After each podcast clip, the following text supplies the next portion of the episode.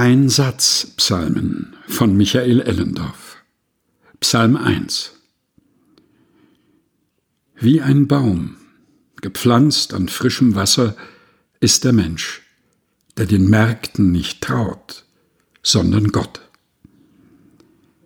Aus der Sammlung Einsatzpsalmen, zehn Seiten, 24 Stimmen, ein Gesang von Michael Ellendorf in seinen Neuformulierungen der biblischen Psalmen geht es Michael Ellendorf nicht nur darum, die alten Gebete möglichst kurz zu formulieren, sie sollen auch für den täglichen Einsatz taugen.